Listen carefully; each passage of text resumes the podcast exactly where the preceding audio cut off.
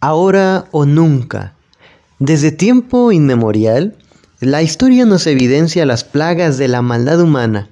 Naciones enteras han caído en ataques de histeria colectiva de dimensiones devastadoras.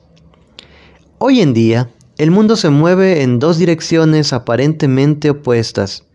Una de ellas se aleja de los regímenes fanáticos y totalitarios, mientras que otra se dirige hacia ellos. Ante tales fuerzas nos sentimos impotentes o experimentamos una sensación de culpabilidad por nuestra complicidad inconsciente en la situación en que se haya inmerso nuestro mundo. Hace ya más de medio siglo que el gran maestro Jung describió explícitamente la naturaleza de este vínculo.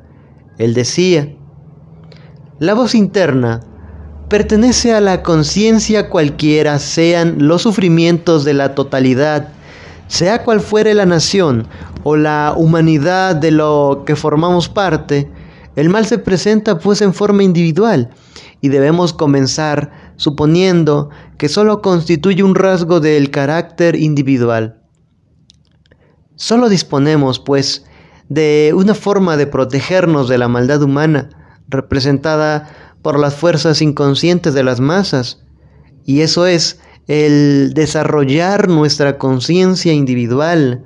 Si desperdiciamos esta oportunidad para aprender o fracasamos en actualizar lo que nos enseña el espectáculo de la conducta humana, perderemos nuestra capacidad, escucha bien, nuestra capacidad de cambiarnos a nosotros mismos y consecuentemente de cambiar también el mundo.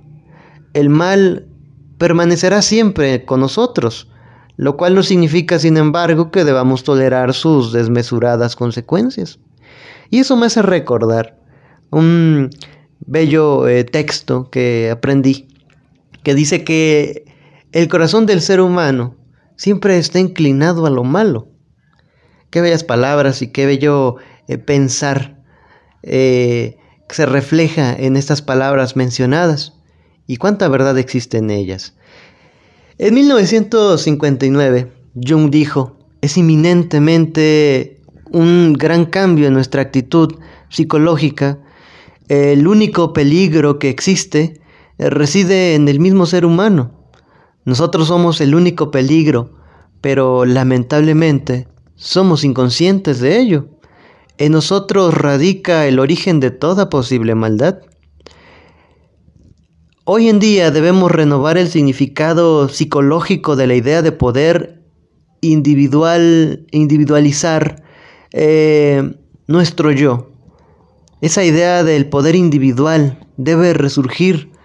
La frontera para enfrentarnos a la sombra eh, se halla hoy como siempre, en el interior de cada individuo.